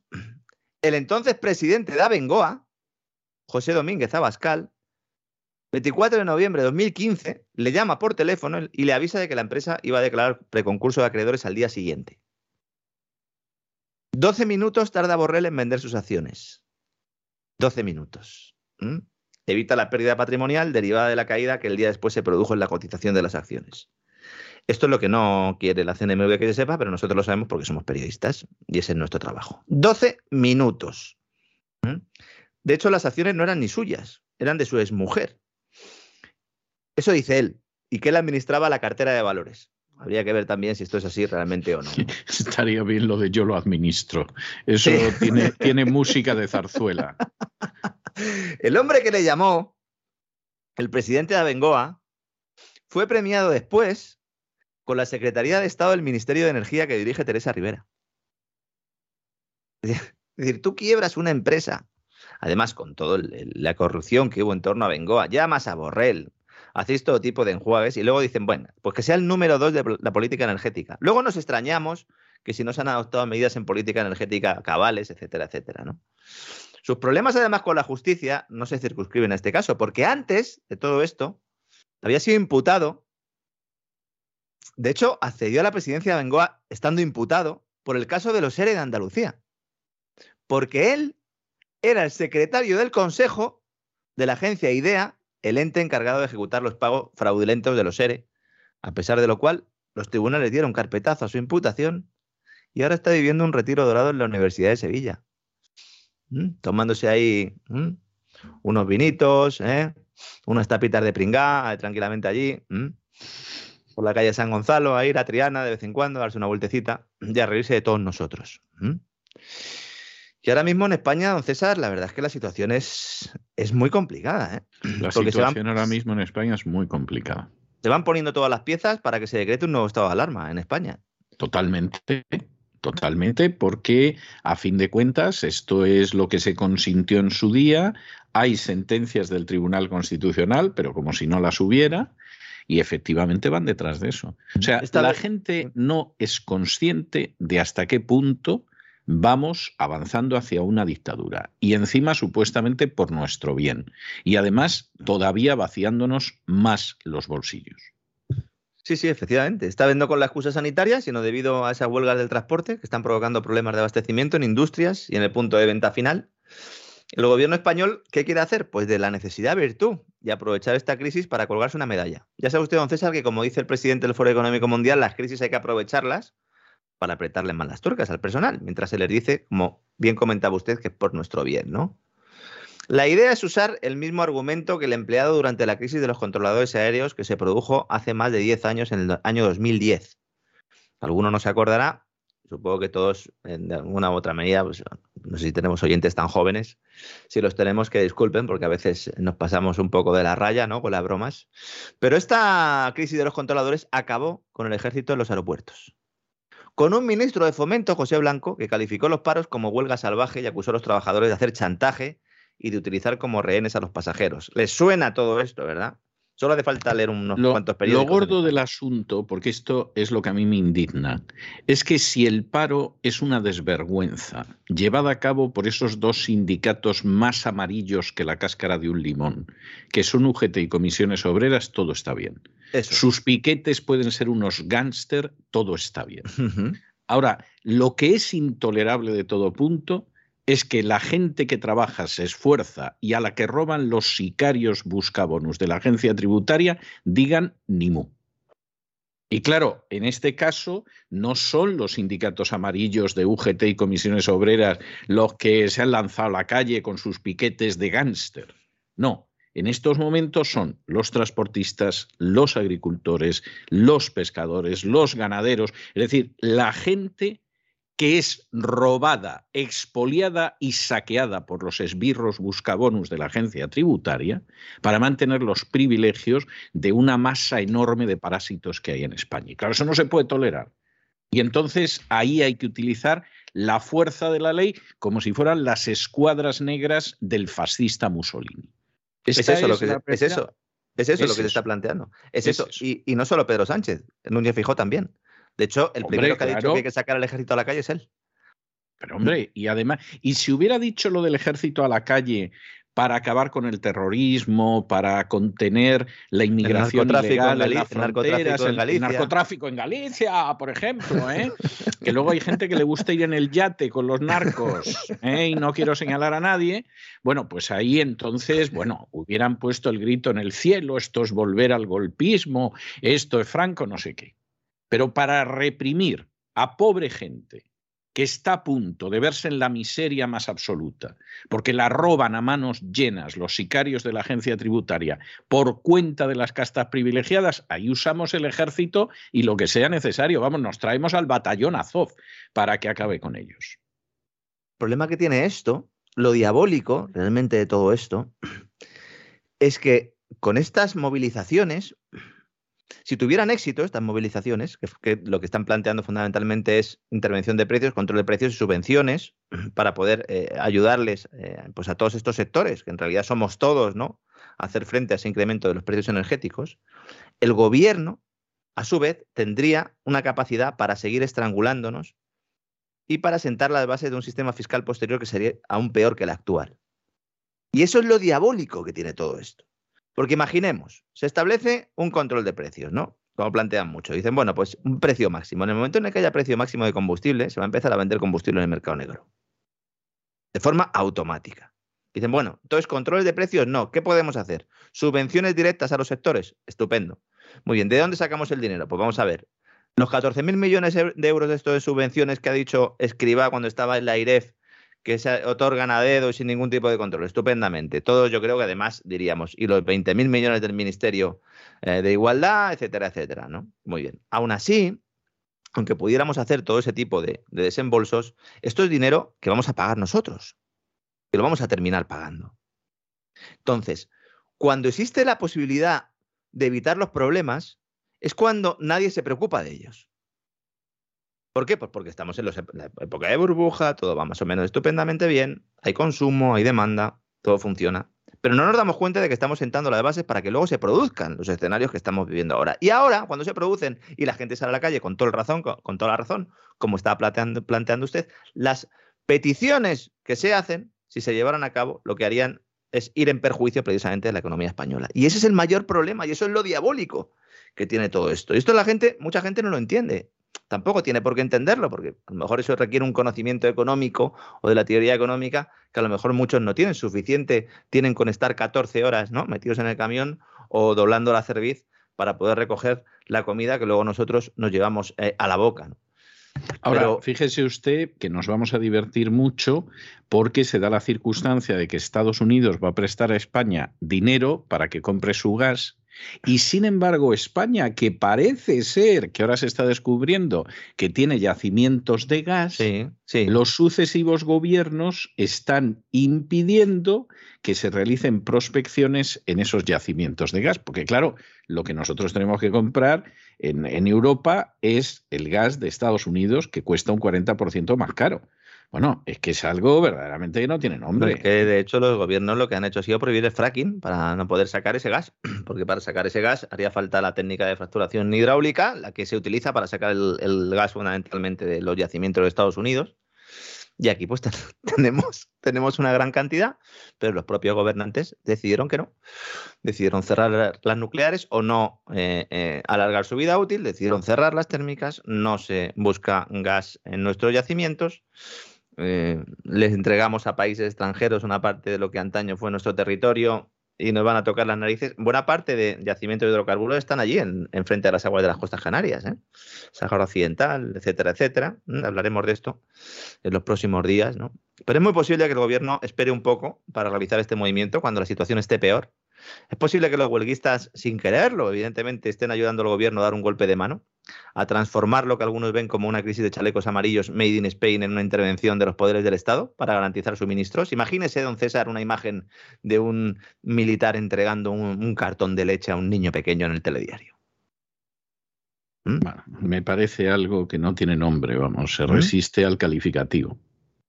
Sánchez pasaría de ser criticado Mm, alabado al menos por buena parte de la población, que vería cómo puede acceder a bienes que estaban en problemas. Porque la mayor parte de la gente, con independencia de que pueda estar uno más o menos de acuerdo con los paros y tal, cuando, si cuando va al supermercado no tiene comida, la primera semana a lo mejor pues dice, bueno, vamos a hacerlo esto, ¿no? Por los transportistas y tal. Cuando haya pasado un mes, ya no hay transportistas que valga, ¿eh? Pide la intervención del ejército y si puede coge un palo y directamente va a por la comida, ¿eh? Así que cuidado. El tema del combustible también hay mucha demagogia. Se está diciendo ahora que las gasolineras no tienen diésel eh, por la huelga de los transportes. Vamos a ver. Hay gasolineras de, bajo coste que se están quedando sin carburante, sí. ¿Pero por qué? Porque los camiones que les hacen las entregas son conducidos en muchos casos por autónomos. Y estos autónomos, buena parte de ellos, aunque no quieran hacer huelga, la tienen que hacer. Por esos piquetes que imponen los huelguistas. Entonces, claro, Cuidado, porque estos autónomos son los primeros que van a desaparecer. En este nuevo escenario de crisis energética, de crisis global, de crisis monetaria, el objetivo es acabar con los autónomos y con las pequeñas y medianas empresas. Naturalmente, pero hombre, ¿quién lo puede dudar? O sea, a toda esa gente la vamos a fumigar. Entonces, una vez que empiecen a quebrar empresas de transporte, veremos cómo hay fondos que las compran. Baratas. Naturalmente, pero ¿quién lo puede dudar también? Si es que, es que, vamos a ver, don Lorenzo, yo comprendo que la gente que carece de información, pues efectivamente esto no se percate. Quiere salvar su camión o sus dos camiones y va a hacer lo que sea y se lanza a la calle y los que no tienen ni siquiera un camión, esto ni lo piensan. Bien, yo solo entiendo. Pero igual que nosotros lo vemos, eso lo ven también los que están en el poder, unos y otros. Y lo que sucede, pues es que en última instancia están en la historia. Es decir, saben perfectamente lo que va a pasar, saben lo que se pretende y están colaborando con ello. Y el que eso implique el sufrimiento de millones de conciudadanos les importa un pimiento, pero verdaderamente un pimiento. Les preocupa cuando les puede pasar factura electoral, pero lo, promueven y se felicitan de ello cuando es todo lo contrario. ¿Por qué el gobierno está ofreciendo una ayuda solo de 4 céntimos por litro a los transportistas? Si es que, mire, teniendo en cuenta los antecedentes del gobierno, que les hubiera mentido directamente, ¿no? Que les hubiera ofrecido más, que hubiera sacado dinero debajo de las piedras, es decir, podría haber hecho un movimiento de este tipo. Yo tengo la sensación, y esto es una sensación particular, de que el gobierno está estirando la cuerda. Y el gobierno va a esperar un poco para realizar este movimiento. Para decretar el estado de alarma necesita que se produzca una alteración grave de la normalidad consistente en una situación de desabastecimiento de productos de primera necesidad. Eso es lo que establece la normativa. ¿no? Claro. Y si nos fijamos en el enfoque que le están dando a esta crisis los principales medios de comunicación, podemos darnos cuenta de que la batalla de la opinión pública ya ha comenzado. ya no se habla de parón de transporte. No, dice problemas de abastecimiento en supermercados. No hay gasolina. Cierra Danone. Ayer lo decíamos, ¿verdad? Cuando nos despedíamos, ¿no? Cierra Danone. Bueno, pues muy bien, que cierre. Que cierre. La verdad es que para tomar esos productos, pues no sé. Hay gente que toma yogures, otros fuman. Sí, y luego, por supuesto, para terminarlo de arreglar, que quede de manifiesto que la culpa la tiene Putin. Ah, bueno, sí, sí, eso por descontado. Eh, eh, intervienes en el Congreso y además eh, dices que todo esto, la culpa la tiene Putin. Y hablas de tormenta perfecta, que es de lo que está hablando ahora el señor Sánchez. Tormenta perfecta para él, que no se esperaba tener este contexto, como bien explicaba usted también ayer, ¿no? Y él esperaba un fin de legislatura un poco más tranquilo, ¿no? Porque todo esto se produce en un contexto de qué? Pues de subida del precio de la energía, que el gobierno quiere detener como sea, interviniendo pero de momento no tiene la aprobación de Bruselas. Entonces, aunque desde Moncloa se dice que lo del estado de alarma directamente no lo contemplan, esto no es cierto, es decir, está sobre la mesa y esto le permitiría pasarse las leyes por el arco del triunfo, delimitar un ámbito temporal y territorial concreto de una intervención que, insisto, puede dar réditos electorales. Por el momento no hay ningún pronunciamiento oficial sobre esto. ¿Mm?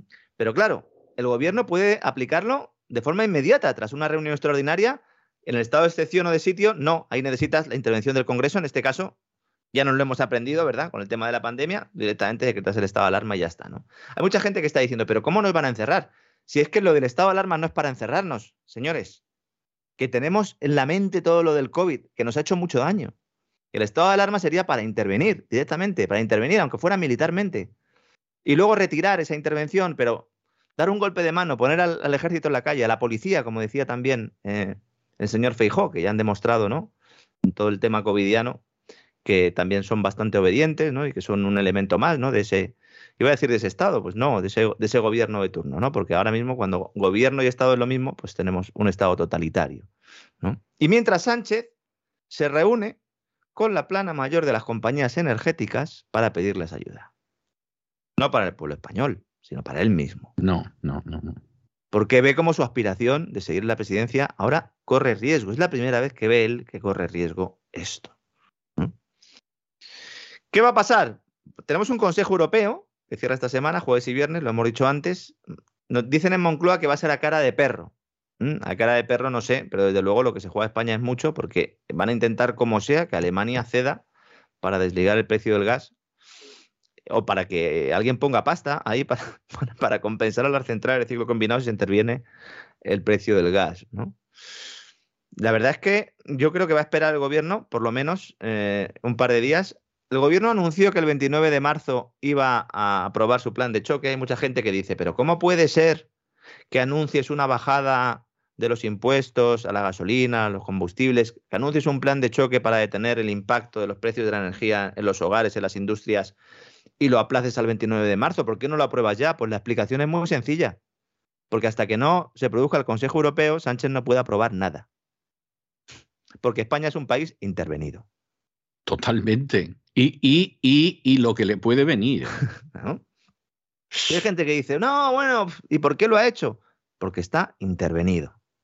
Y mientras tanto, para explicarle todo esto al personal, Pedro Sánchez y su secretaria, su secretaria en materia de energía, su secretaria porque es la que toma notas y hace las llamadas, no hace nada más, que se llama Teresa Rivera, vicepresidenta tercera del gobierno, nunca una vicepresidenta tercera tuvo menos competencias que ella ahora mismo, levantan el teléfono y llaman a Sánchez Galán de Iberdrola, a José Bogas de Endesa, a Josie Johnny Matt de Repsol y a Reinés de Naturgy, y también a los entrecanales y a los de EDP, para explicarles su plan. ¿Cuál es el plan? Ayúdanos. Ayúdennos. Échennos una mano. Tendréis vuestro premio en el futuro.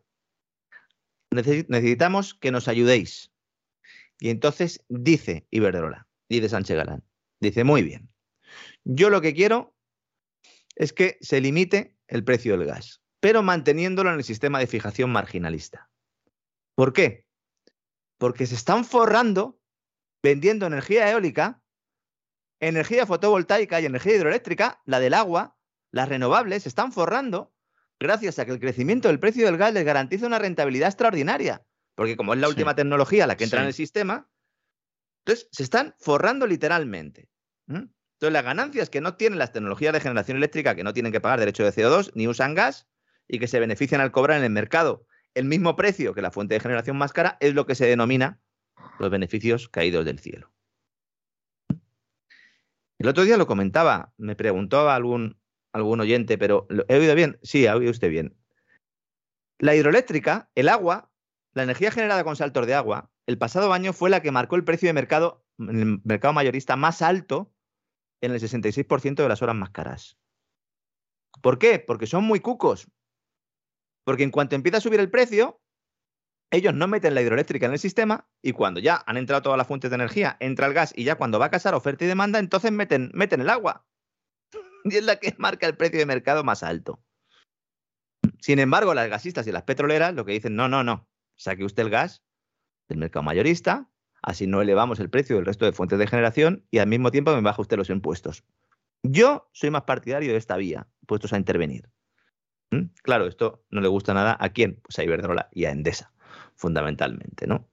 Entonces, sea con el beneplácito de las energéticas y de Bruselas, lo cierto es que el gobierno quiere intervenir el importe del gas y en ello está para poder hacerlo y anunciarlo el día 29 de marzo. La hipocresía está en Europa que nos van a contar, aquí explicaremos, ¿no? Muchas cosas en el Consejo Europeo, mucha propaganda, pero no van a hablar de una cosa que es fundamental si quieren bajar el precio de los, de los carburantes, de los combustibles, de la energía. Además, evidentemente, de quitarles el IVA y el resto de impuestos, hay que acabar con el mercado de derechos de emisión de CO2. Claro.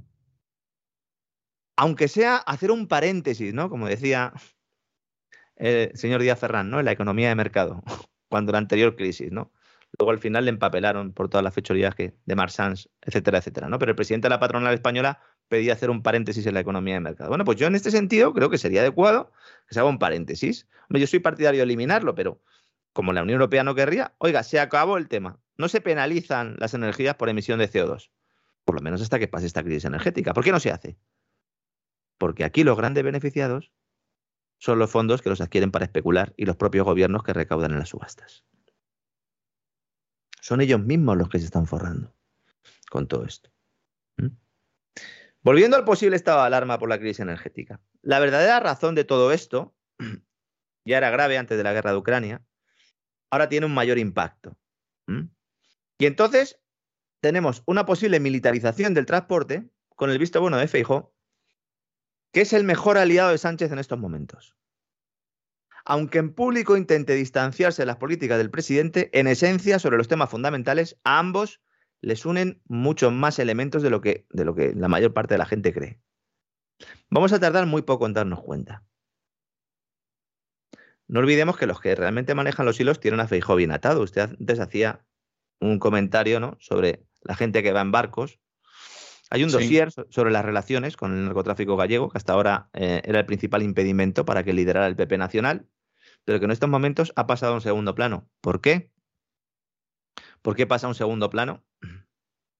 Por no hablar de su relación con el Opus Dei, eh, que bueno, aquí también habría mucho que rascar, yo creo que también hablaremos un día de esta organización, ¿verdad? En cesarvidal.tv. ¿no? Yo, yo no sé si nos va, nos va a, dar suficiente con media docena de, gran reseteo. ¿eh? O sea, habría que hacer monográficos, ¿no? El Opus y el 11M, ¿no? Exactamente. El Opus y Ucrania, ¿no? el, Opus, y, Franco. Sí. sí. sí, no, no, las cosas como son. Es que, es que es un tema complejo y no se pueden dejar ahí factores fuera. Y todo esto, ya para terminar, pues está siendo recibido evidentemente en los mercados pues con máxima volatilidad, como siempre, sobre todo en los bonos, que están siendo los más afectados, no por la guerra en el este de Europa, sino por la constatación de que la Reserva Federal subirá los tipos medio punto en su próxima reunión. Están saliendo un montón de filtraciones prácticamente todos los días de la propia Reserva Federal. El interés del bono a 10 años de Estados Unidos sigue su escalada. Y aunque las materias primas han reducido la velocidad de encarecimiento, eso es verdad, pues todo el mundo habla ya de recesión dentro de unos meses, lo hemos estado explicando en los últimos días, aunque lo que nos indica la renta variable, las acciones, es que de momento la inflación se mantendrá, porque por eso siguen subiendo algunos días las bolsas, ¿no? De alguna manera hay confianza en que esa inflación se va a mantener, lo cual provoca que muchos esperen que las grandes correcciones se aplacen unas semanas o meses. Siempre ponemos el ejemplo del último euro que se lo lleve otro o el último euro que se lo lleve un catalán, como decía su amigo, mío, sí. don César, pero es que estamos justo en ese momento. Cuidado porque Goldman Sachs y otros sospechosos habituales están diciendo o están recomendando a los inversores que deben asumir un poquito de más riesgo, que se enfrentan a una década perdida, dicen ellos, ¿eh? Eh, si solo asumen riesgos moderados. Cuidado, que ahora mismo hay muchísimas trampas, como explicamos aquí todos los días. Hay demasiados elementos en juego y es imposible que los tengamos todos en cuenta ni siquiera los propios gestores los, los, pueden tener. Así que, como siempre digo, con las inversiones, los experimentos con gaseosa. ¿no? Mucha gente sigue insistiendo, ¿cómo nos podemos proteger de todo esto? Miren, hay en buena medida muchas cosas de las que no nos podemos proteger. Que van a pasar porque se han sentado las bases para que pasen. Pero pensemos también que en otros momentos de la historia también ha habido guerras, también ha habido agenda globalista, también ha habido corporativismo, a lo mejor no iban a la velocidad a la que están yendo ahora, pero estábamos en unas situaciones similares. Así que vamos a intentar, dentro de lo que cabe, no ser catastrofistas, porque iremos pasando por unos Y que no cunda el pánico. Claro, es que, la historia no se acaba mañana. La historia no, se acaba mañana.